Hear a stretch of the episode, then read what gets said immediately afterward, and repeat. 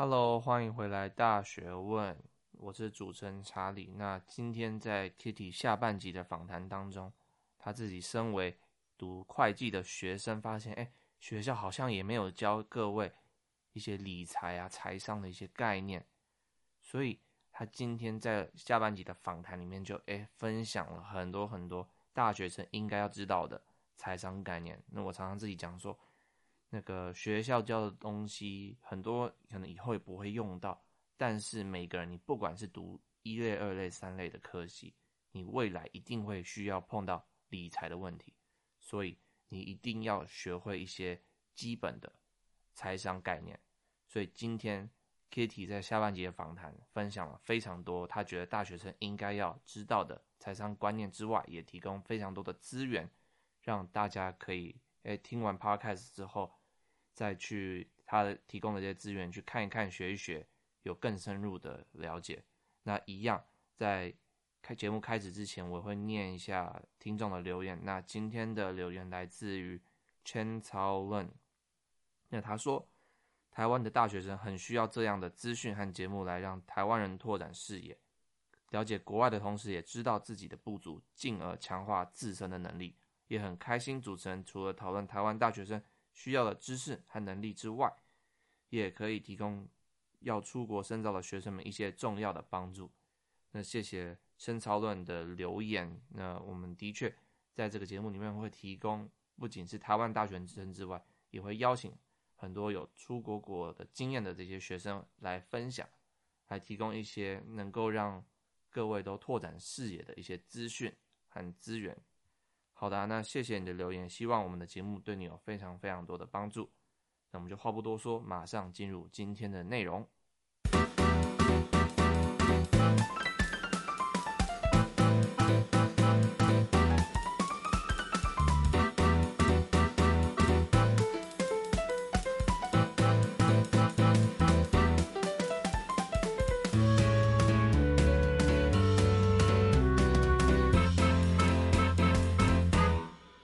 除了刚刚讲的这几个能力，还有什么样的观念或者是能力，是你觉得大学生一定要学习的？我觉得大学生一定要学习，就是建立有关财商的概念。嗯，因为我觉得这就是很可惜的是，在学校老师很少教我们这些东西，所以我们就只能透过自学的方式来学习有关。金钱方面的知识，连连你读这种会计，对，也没有老师也没有特别去教这些东西吗？对啊，老师基本上都只是教书本上的内容，嗯，就是比较应该是说学校基本上不会教这些东西，因为它没有被写在我们的课纲里面。了解，就是自自我理财或者这些东西，这个不是学校、嗯、你读这些系就会有的，对对，都是要额外自己去学。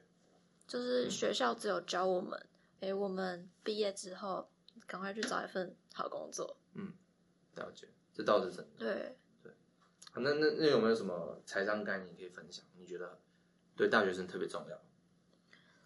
我觉得很重要的一点就是，我们要先了解资产跟负债的概念。嗯，那什么是资产呢？就是简单来说。你拥有这个东西，它可以把钱放到你的口袋里面，它就是一项资产。嗯、对。那负债相反来说，就是你拥有这个东西，但是它却会把钱从你的口袋里拿出来。嗯哼，好，有什么例子吗？有点抽象。对，有什么例子？就是假设说，如果你拥有你有一个房子，嗯，那你把它租给别人。然后每个月你就可以收到租金嘛？对，对啊，那这个租金可以，就是这个租金会大于你在买房子所负担每个月要支出的贷款。嗯，了解。对啊，所以这样子每个月你就会有，因为拥有这套房子，所以就有钱跑到你的口袋里面。嗯，那所以这个房子对你来说就是资产，一个资产，对。嗯。那相反，如果你今天只是住这个房子。住在这个房子里面，他就是一个负债，因为他并没有帮你赚钱。对啊，因为他没有为你赚钱。嗯，好，那懂了这个概念之后，对我们的实际生活有什么样的帮助吗？我觉得很重要的一个就是，当你在消费之前，你可以思考说，哎，这个东西对你来说到底是资产还是负债？然后我们要避免买进，我们要避免买进负债。嗯，因为有钱人他们的思维就是，哎，他们赚到钱之后，他们会去买进资产，对，然后再让资产为他们创造正向的现金流。对对对对，那当然，有钱人也会有一些欲望，想要买东西之类的，他就会透过资产为他创造的正向现金流来去做一些消费。嗯，了解。所以就是说，有钱人应该是用自己先滚的钱去消费，嗯、而不是用你原本的那个钱去消费。对。就是所以这样，我会我永远会有多余的钱。嗯，因为如果今天我赚了薪水，假设好三万块好了，那如果我用这三万块买我的生活需要的用用品，那我就钱就没了。对啊，就没了。对，但如果我今天拿这三万块的一部分去投资，然后投资会赚到一些钱，那我我用那个钱去买东西的话，我永远会有钱在我的，比如说我的股票或什么，我可以不断的滚。对，所以我就不会损失我原本那个钱。嗯，嗯，OK，不懂意思。好，那对这个还是有点抽象。对。所以有没有一个例子，就是很 specific 啊，大学生能做的例子？假设，嗯，因为我们可能平常都很累，大家就需要喝咖啡。嗯，假设呃有一个人叫小明，好，小明，小明，他今天哎。在老师在老师在上课的时候教他了资产跟负债的概念，嗯，就是我们刚刚说的，哎，资产就是你拥有这个东西，它可以把钱放到你口袋里，但是负债就是你拥有这个东西，他却会把钱从你的口袋里拿出来。对，哎哎，那当小明学到这个知识之后，他现在想去便利商店买一杯咖啡，嗯。那这个时候他就可以思考说：“哎，咖啡对于我来说到底是资产还是负债？”咖啡是负负债。对啊，因为我们会喝掉它嘛。没错。它并没办法为我们赚钱。没错。那怎么办？对啊，那怎么办？这个时候我们就可以思考说：“哎，那我们真的是非常需要这杯咖啡吗？还是我们可以用别的方式来替代它呢？”嗯。是不是我们可以？嗯，自己泡咖啡，嗯，那这样子我们就可以，我们就可以省下每天要花五十块买咖啡的钱。没错。嗯，那这个时候我们就可以把咖啡，嗯，这个时候我们就可以把省下的钱拿去投资。嗯嗯嗯。所以他就可以再再滚钱。对啊，嗯，就是透过复利的力量，然后我们的钱就会帮我们越赚越多钱。嗯，了解。所以，所以这个故事。就有两个两个走向嘛，嗯，那第一个就是哎，小明继续买咖啡，在最后他就没有钱，嗯，就是他他赚的钱或者他的零用钱或他他的薪水就总有用完一天，嗯，对，就用完。但是第二个股第二个走向就是他把它省下来，然后拿去买咖啡，不是，然后买股票，对，买股票，嗯，投资，对，然后最后可能用他赚的。投资赚的钱可以去买咖啡，所以他就不用用他原本的钱去买咖啡，也也不他就有钱买咖啡，也。也 也不是也不是这样说，就是不用做咖啡，可以做很多事，对，可以做很多事，但是两个方向，两个故事就是呈现一个不同的结果，诶、嗯，一个就是没钱，但是另外一个就是。呃，钱在为他赚钱，嗯，然后他就可以去买更多他想要的东西，或者做更多他想做的事情。对，了解。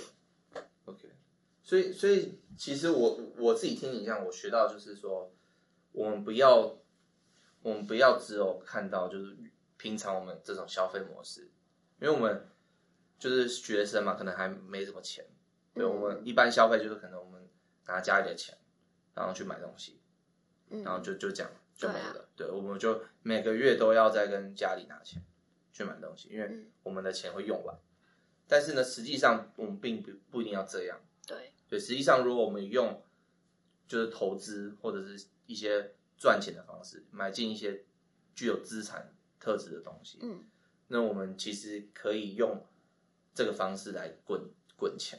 对，嗯。那再举另外一个例子好了，嗯、你假设说你在出社会后想买一台车子，嗯，那大家可能都会觉得车子好像是资产，对不对？就是感觉很像，嗯、看起来对，看起来像，但是大家可能都忽略了一点，就是车子其实会折旧的，嗯，就是可能第一年你买，你用七十万买了它，但是第二年你用了一年之后，它其实价值可能就打八折，对，对啊。所以，哎，这个时候大家可能以为车子是资产，但是其实车子对我们来说是一个呃负债，因为它每年会折旧嘛。嗯、也就是说，哎，我们还是必须要付七十万的贷款，但是他已经从我们的口袋里面把钱拿出来了。了解。嗯，所以就是变成说你，你你要不要买车？对啊，这个问题很重要。对啊。所以这个时候，哎，我们就可以想说，我们是不是可以买二手车，或是？比较便宜的车就不用买一台全新的车子，对啊？如果我们真的想要买一台全新的车子，我们可以之后用投资的钱再去买一台新的车子。嗯，对啊，也不是说不能享受。对，了解。嗯，就是有有这个观念之后，其实你看事情的方式会不一样。对啊，就是透过另外一个角度来看对，所以我觉得你讲很好，就是每个大学生其实，因为我们未来就要出社会，嗯，那现在在最主要就是培养一些观念嘛。对，不一定现在立刻使用，但是这些理财的观念其实还每个人都遇到。就是你今天学，例如说我说你学牛牛顿力学，对不对？你未来会用的吗？不一定。可能对，不一定。如果你不是走这个，你根本可能考完这次考试就再不会碰到它。嗯。但是每个人，无论你读什么样的科系，你什么样的背景，你每个人未来一定会遇到可能理财方面的问题。嗯。就是金钱方面的问题，是每个人都没法避免的。所以在大学的时候培养这些能力或者观念，其实对每个大学生来说都是非常重要的。嗯嗯，对，就是不一定我们现在就要开始投资，可是我们可以透过大学四年的时间，先开始投资自己自己的脑袋。了解。那说到这里，就是有没有听起来很重要嘛？那有没有什么资源大家可以先先开始研究这样子？我觉得我们可以先从看书开始。看书，什么样的书？有两本书想要推荐给大家，嗯，就是第一本是《有钱人想的跟你不一样》，嗯，那这本书大概在干嘛？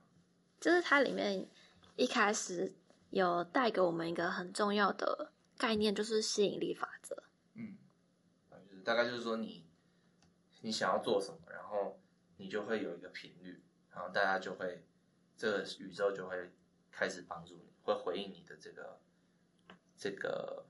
愿望这样对，就是宇宙会一起帮你想要帮你达成你想要完成的事情。嗯，嗯，但是如果你在现阶段没有完成也没有关系，因为透过你的持续努力，嗯，就是我们会相信宇宙在可能下一个阶段你就可以完成你的梦想。嗯，这会不会太玄？我这样讲，举举一个实际的，举个实际例子好了。嗯。就是假设，哎，你现在你其实大学想上台大，可是你在大学的时候没有考上，嗯、那这个时候怎么办？就是我们可以透过大学的时候持续的学习，然后努力，那或许我们在研究所的时候就考上台大了。对，这倒是真的。嗯，对，有有时候也不一定就是那么玄啦。对，因为听起来好像没有很玄，好像好像是某种邪教，但是但实际上它它的概念就是说，你今天有为了这个。梦想，为了这个目标去努力，那你就很有可能你可以会去达成它。嗯，对，就是对，对，也不一定就是宇宙会帮你啦，但就是感觉好像是宇宙都在帮你，但其实是你自己达成。对，其实是你自己，因为你非常努力，嗯，所以就变成最后这个好像整个社会或整个环境都顺着你的意去走，这样子。嗯，对，所以我们刚刚学到了吸引力法则这个概念。所以这个时候，我们就要开始哎关注你的钱，这样他们才会照你的意思，不会离你而去。因为你如果都不愿意关注你的钱，不愿意管理你的钱，那当然你就会没有钱。嗯嗯，这个是吸引力法则应用在金钱的方面。嗯，所以这个时候，作者就告诉我们一个重要的概念，就是你的内在世界其实会造就你的外在世界。诶，那简单来说，就是你现在拥有什么思维，就会造就你要去做什么行动，嗯，对吧？也可以印证我们刚刚就是告诉大家资产负债的概念。嗯嗯，对。所以作者在书的后半段也跟我们分享了十七个有钱人跟穷人不同的思维方式。嗯，然后在这边想跟大家分享四个我觉得最重要的。那第一个就是有钱人他们会跟积极然后成功的人交流，但是穷人他们却会跟消极或是不成功的人交流。嗯，对。那这个这个概念其实有点像是物以类聚。嗯因为我们都会倾向跟我们类似的人交流，然后相处，对，所以诶，也就是说，你是怎么样的人，就会吸引到怎么样的人跟你相处。了解。所以就是说，如果今天你很积极，嗯，那那你你身边的这一群人，就是可以跟你一起成功、帮助你成功的人。对，嗯，反正如果你反正如果你不积极的话，你跟都跟一群可能在耍废的。的朋友或什么的话，那你可能也会跟着他们一起堕落这样子。对，嗯，诶，所以如果你想要可能跟成功的人当朋友，所以你也要先提升自己的能力。嗯，嗯对，嗯，非常同意。对，那那那再来，那第二个就是有钱人他们都会乐于宣传自己的价值观，但是穷人他们却会不喜欢推销或是把宣传。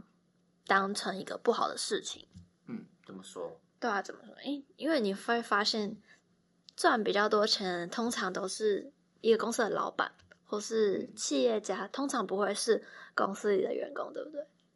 那在当你要开始一个企业之前，你是不是可能现在只有你一个人？嗯，那没有别人，那你是不是要跟别人可能宣传你想要创办这个公司的理念啊，或是一些企业文化，嗯，那就会吸引。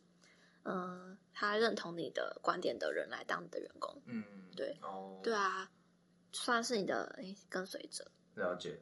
所以这样这个例子其实就可以印印证说，诶，有钱人他们都会乐于宣传自己的价值观。我懂的是，就是有点像说，如果你今天是一个领导者的一个角色，嗯、那通常你具备的特质，可能其中个就包括，哎，你很喜欢宣传自己的理念跟价值，嗯、对。对，那很自然，你可能就会成为一个领导者。那领导者通常的确在这个社会当中，的确是获得比较多资源、比较多钱的的一个角色。嗯，就是也也不是说，如果，嗯、呃，也不是说，如果你不喜欢宣传，你就会没钱。嗯，这只是一个，呃、嗯，有钱人他们通常都会拥有的特质。嗯，了解。再来了。那第三个就是有钱人，他们就算恐惧也会采取行动，但是穷人他们却会因为恐惧抗拒，然后阻碍他们的行动。嗯，应该大家都对，大家都知道，对。就是你今天如果你没有去行动，那当然就没有机会。嗯。对啊，或是你不愿意踏出你的第一步，那就会减少很多接触到嗯对你未来有机会的事情，嗯，或是无意中。没办法为自己创造更多机会。对，而且通常你看，就是社会上最成功的一些人，他们都通常是走在这个最前端，对，他们都是开创新局的人。嗯，对，所以如果你没有这样的一个主动性或就是行动力的话，哎，你是你就是只能捡别人剩下的。对，对，你们要开创自己的机会。对呀、啊嗯，那举个例子来说，哎，假设你去看。现在那种百万 YouTuber，诶，如果他们那时候害怕，嗯、然后不敢开自己的频道，那那现在也不会，嗯、呃，对，可以赚那么多钱，对，可以赚那么多钱，YouTuber 真的赚超多钱，对啊，所以我们还是要突破自己的舒适圈，然后勇敢的踏出第一步，我觉得是最重要的。嗯，而且其实你看那些百万 YouTuber，你滑到最前面。看他们第一支影片、第二支影片，嗯、通常可能都蛮烂的。对啊，但是他们他们还是他们还是把它抛出去了。嗯，对，这就是行动的重要。对，行动的重要。那第四个，我觉得最重要的就是有钱人他们都会持续的学习，嗯、但是穷人他们却会，呃，让恐惧来阻挡他们行动。嗯，对啊，也就是说，我们在生活中，我们都要持续的学习。就是也回到你刚刚讲的，嗯，就是你可能你说你每个月要看两本书，对，其实有点像这样，对啊，你要不断的学习啦，而且尤其现在二零二零年，就二十一世纪，其实最重要的一个能力就是你要持续的自学的更新自己的知识，嗯、因为我们可能之前学校学的东西都不能再用，嗯，对，就是你出社会之后很多都改变，对啊，嗯，而且你会发现像是。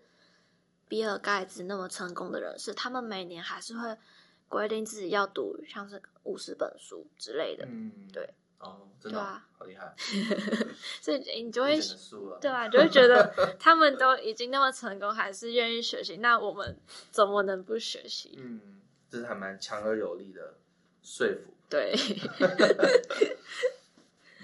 好，那你说你第二第二本推荐的书是什么？就是应该是。大家都听过叫做《富爸爸穷爸爸》。嗯，那这本书讲什么？我也听过，我也没看过，啊、但是他大概在讲什么？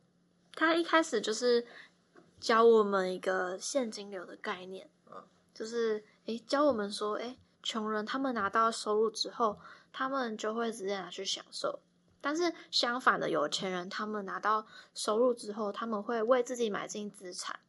也就是这个东西会把钱放到我们的口袋里面，嗯、然后再用资产为他们产生正向的现金流，了解，才会把这个钱拿去买他们想要的东西。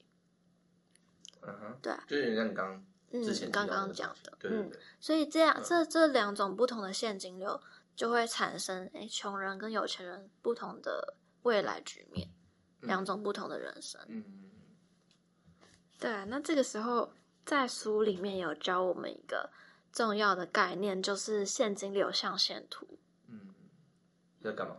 它其实有点抽象。嗯，但是我们可以用呃 x y 轴来想象。嗯、对。诶，那其中一个象限就是一象限，就是 employee 雇员。嗯。那这个象限里面的人，通常都是一个被公司雇佣的员工。就是如果我们在这个象限的话，代表我们都是为别人工作。对，第二个象限。第二个象限就是，呃，self employee，就是我们自雇者。对，可能是中小企业家，或是医生、会计师这些拥有专业知专业知识的人，嗯、就会在 S 象限。对，就 self-employed。对，self-employed。那第三个象限就是。business 就是你有一个大企业，嗯、你自己经营一个大企业。嗯哼。然后书本里面提到的是，这个企业有五百个员工，嗯，就是大企业。然后如果你在这个你在这个象限的话，你不用工作你也有钱，因为它是一个系统，然后系统会为你赚钱。啊，就是我今天这老板没有上班，他还是有钱拿了。对，因为因为他的员工还是继续在工作。嗯嗯。最后一个，最后一个是投资者，就是 I 象限，就 investment，对 investment。嗯、那这边提到的投资者其实是主动型投资者，嗯、不是被动型投资者。因为被动型投资者，他们通常是依靠像是理财专员为他们进行投资。嗯，对，那那主动型投资者是什么意思？像是哎，你自己买进了像是房地产。这些资产，对哦，还是嗯，OK，对啊，然后房地产你就可以租给别人，那他也会会为会为你产生现金流。嗯，那这本书它最重要是说，它用这个象限来讲什么样的概念？就是说，我们最理想的状态应该是什么？是在哪个象限？我们最理想的象限其实是在 I 象限跟 B 象限。但是因为学校没有教我们这个东西，就是学，嗯、就是我们去上学，然后老师可能就说：“哎，毕业之后要找一份好工作，然后这样才会有一个好的未来。”对对，那这样子其实就会让我们无意之间落入在一象限，嗯，也就是对为别人工作，别人的薪水，嗯，了解。那这样这个象限图其实也有一个发展的流向，嗯。那就举个例子来说，对，嗯，作者告诉我们说，哎，我们不要一下子笑想说，我们就可以到 B 象限或或 I 象限，我们还是要循序渐进的，嗯，持续前进。对，对，所以一开始假设我们在大学毕业之后，嗯、我们先假设我是会计系好了，那毕业之后我可能就到四大事务所工作。嗯哼，那这个时候我就会落入一象限，嗯、对啊，因为我是为别人工作。对，哎，那当我在呃四大四大事务所，我可能工作个三四年之后。嗯我已经学到一些能力，对，那这个时候我就可以试着试着要不要自己创业，我可以开一家自己的工作，哦、自己的事务所。诶，这个时候我就会落入到 S 象限，因为我为自己工作。对对对。对，但是在这个象限里面有一个特性，就是如果我没工作就没有钱，就是我要工作才会有钱。对对。了解。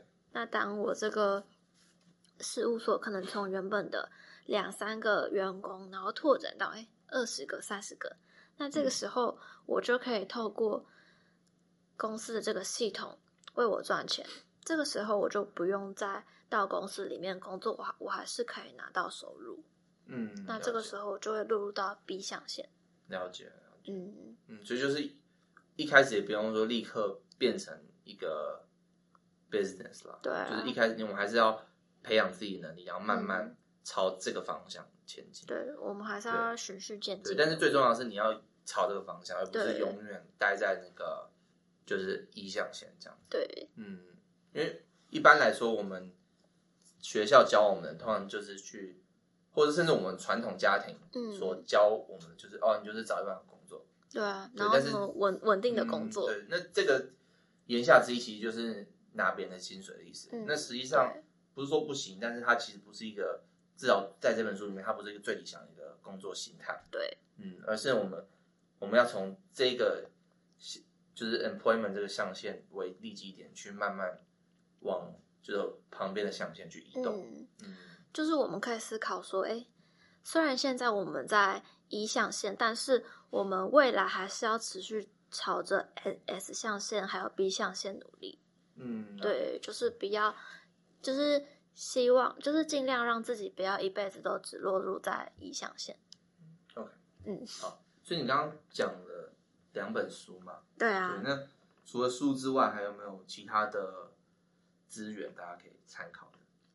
嗯，像是 YouTube 就是一个学习资讯很好的媒介。对对，因为它其实会，你透过影片的方式。会比书让你更了解资讯，嗯，对。然后这边想跟大家介绍几个我觉得不错的 YouTuber。OK，对。那第一个就是财鼠兄弟，uh. 那他算是一个斜杠型的 YouTuber，他是两个人的。那在他的频道也是会跟大家分享，像是投资理财，还有一些书籍的介绍，还有生活分享。那他在他有一个系列的节目叫做《航番薯 FQ》，所以他就会、嗯、他就会持续的跟大家介绍一些比较深入的有关财商的概念。哦、对，okay, 好，财鼠兄弟，对财鼠兄弟，我，我们都会把链接放到下面，觉得、嗯、大家可以就是听完之后去这些链接这样。那还有什么 YouTube？那第二个是 Yale，就不知道大家知不知道他？Yale Yale Chen，Yale Chen 对。他会他有个 podcast，对他，他最近有一个 podcast，嗯，然后还蛮厉害的。所以你觉得他？对，他主要会跟大家分享，像是诶美股投资，还有理财跟自我成长，然后怎么建立被动收入相关的内容影片。嗯，okay. 对，所以如果大家对它的内容有兴趣，也可以去它的 YouTube 看。对，那第三个想跟大家介绍的叫做好业。那我觉得它有一个很特别的特色，就是它是透过动画的方式来跟大家分享，像是心理学还有自我成长跟书评的知识。嗯嗯，嗯，除了看书还有 YouTube 之外，另外一个方式就是我们可以透过 Podcast 的方式来接收资讯。嗯、对，那你推荐什么 Podcast？我推荐的第一个就是嗯，The Yale Show，就是。刚刚在 YouTube 那边有提到的，也有他在今年也开始经营他的 Podcast，嗯，嗯，所以他也会透过这个频道来跟大家分享有关理财的方法，还有他在人生中领悟到的一些成功方式。嗯，那第二个要跟大家分享的就是，他叫做和 Jerry 一起变有钱。嗯，他是有一位二十二岁，然后他在二十二岁的时候就用联盟行销的方式月入百万。哦就是还蛮厉害，因为他他没有去念，他没有去念大学。在在干嘛？反正就是他也是一个 podcast，然后分享一些理财的东西。嗯，他分享，因为他也相信，呃，我们的内在世界其实会造就我们的外在世界，所以当我们如果想要变有钱，其实必须要先，嗯、呃，经营我们的思维方式。嗯，所以他希望可以透过。哦，分享有钱人的思维。对，嗯因为你你其实有一个书单，对不对？对啊，我有一个书单，就是你要跟大家讲，就是就是大家可以到我的网站上面去下载。嗯，我的你讲你分享那么多东西，对对，其实都在那个书单，然后还有对对，还有更多。然后我的网站叫做 The Kitty Chain，就是也会放在，嗯，我会把链接放在对，大家都可以下去点。然后会有一个更完整的一个书单，对，然后有帮大家整理了，对，就是大家可以更详细的去规划，哎、嗯，我自己在今年要读什么书。好的，那我们今天非常感谢 Kitty 来我们的节目，分享那么多东西。其实我自己听完你讲完，我还蛮多观念转变，嗯、就是因为我自己是三类嘛，然后我我们就是背一堆。东西这样子，其实 其实对于这种理财东西，我真的是完全不知道。然后你知道，我刚刚在就是访谈之前，我跟他聊天，就是我在问他到底股票在干嘛，因为其实我玩真的完全没有概念。所以今天 Kitty 来到我们节目，我也觉得我学到非常多。然后尤其包括一些理财的观念，我也是就是真的有就是受益良多，然后有很多观念上的整个翻转这样子。对，好的。那就真的很谢谢你啊！那我们本集的 podcast 就到这边了。完整节目笔记在我们的 show notes 里面都可以，就是下载，然后这些连接都在上面。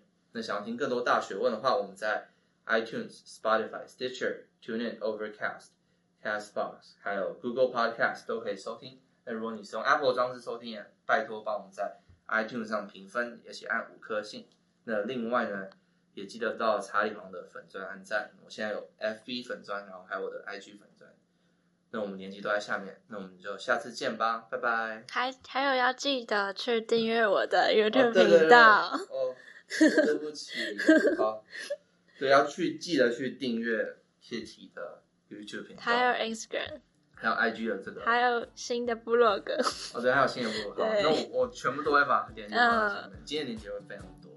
还有很多资讯要分享给大家，就是那个详细的。资讯的那个书单，大概要看一下，非常多的资讯，对，会让你收获满满，真的。好了，那我们就到这边了，拜拜。